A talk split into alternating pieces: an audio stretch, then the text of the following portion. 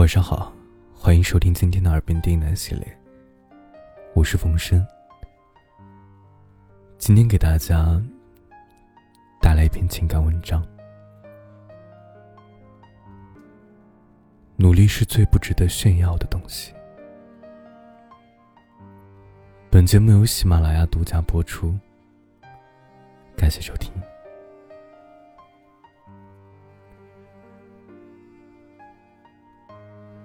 有一次收作业，打开 QQ 对话框，发现一个同班同学刚更新了签名。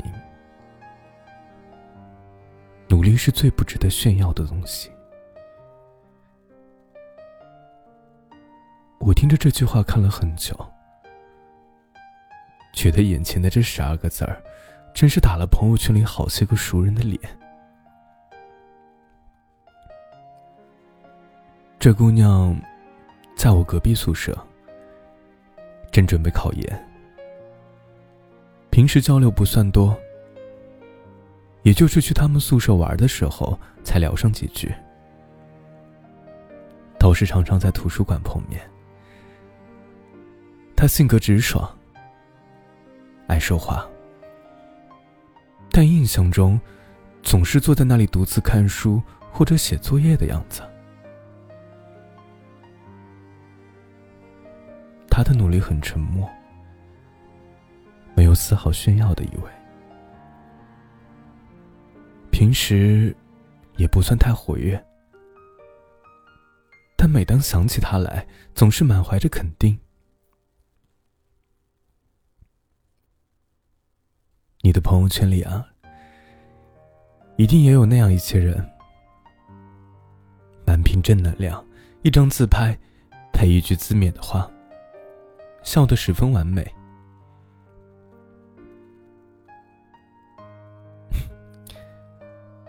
并不是对于他人的自我勉励进行苛责，而是时常见到许多人背书打卡之后，忽然就消失了踪影，或者是晒了三天图书馆的座位和考级的卷子之后，忽然又回到了原状。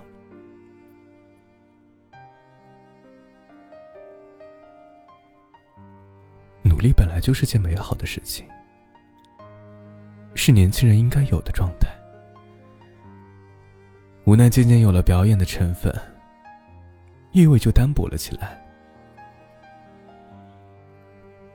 这几年的摸爬滚打，让我懂得一个朴素的道理：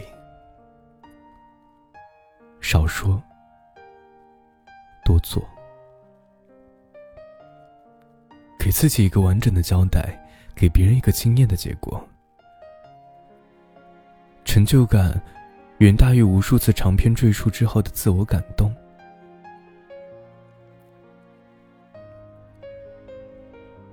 评价他人之前呢，我先自我检讨。我自己以前呢，也没好到哪儿去，总是在一件事情还没有做好之前。就急着把一些小挫折和小情绪和盘托出，仿佛遭受了天大的为难。结尾还给自己一个升华总结：没关系的，我是努力的，努力的人最幸运。现在想想，当初那个小姑娘，还真是太沉不住气了。昨天参加学校的创业比赛，见到很多充满想法的同学，所涉及的范围业务也让人大开眼界。有宠物信息应用类的，数据处理类的，还有拍摄 VR 作品的。在感叹完我们同学都这么有才之后啊，让我印象深刻的是一个评委的点评。一个同学站在台上大谈团队如何努力经营未来的前景多么好。这个计划将会涉及千万规模的融资。台下的评委毫不客气的发问那你现在告诉我你们现在的效益怎么样？有没有一些成功的合作案例？其实同学正处于起步阶段在老师直白的问题面前，显得有些不知所措。我旁边那个女孩子撇撇嘴：“这个评委老师提问好直接啊，都不给别人面子。”另外一个学长忽然补上一刀：“这很正常啊，因为是创业比赛啊。”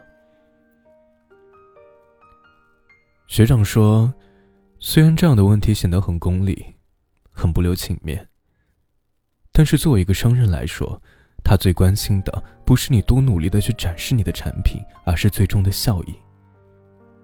你说那么多宏大的东西，都不如直接给出一个实在的数据来的动人而有说服力。”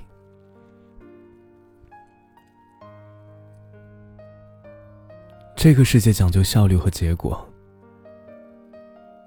有时候会显得冷酷无情。可能一件事情的结果足够惊艳，别人才有兴趣去追究过程的细枝末节。一开始就鼓吹的天花乱坠，很难保证结果的惊艳程度配得上过程的张扬。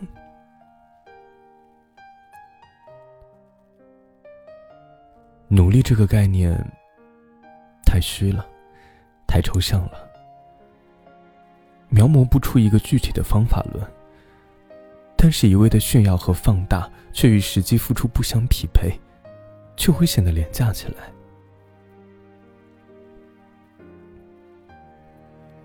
想起来一个学妹曾经告诉我呀，她觉得自己已经过了那种跑图书馆一定要发条朋友圈纪念一下的讲究仪式感的年纪了。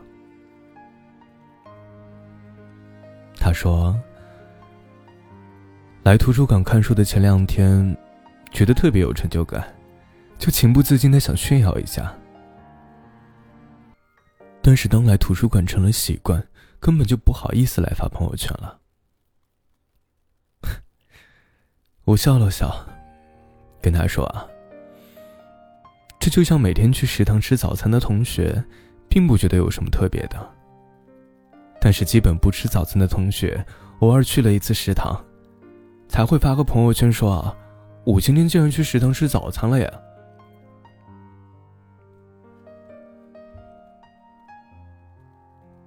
过程通常是沉闷、平凡的，日复一日，可能好不起。偶尔的自我鼓励鼓励就好，没必要当做天大的事情自我感动。有时候被我们过度提及的“努力”二字，往往门槛很低，而并不是我有你没有的奢侈品。其实，努力是一件很稀松平常的事儿，只要有了渴望和意愿，你也可以做到很努力。今天看见朋友发朋友圈说，自己正在一个爬坡期。我很喜欢这样的比喻。带着一些阻力前进的时刻，恰好是让人最劳累又清醒的。大家都有各自的选择，在自己认定的那条路上匍匐向前，就是令人欣慰的。索性就带着自己的小目标，一步一步的走下去吧。一点一点的向前进，慢慢的雕琢自己。毕竟，比昨天的自己变得更好，是一件多让人上瘾的事儿啊！那些未曾到来的，正在日益清晰的，从心底升腾起来的渴望，以及那种始终雄心勃勃的进取状态，才是一个人不加炫耀，却能格外耀眼的光环。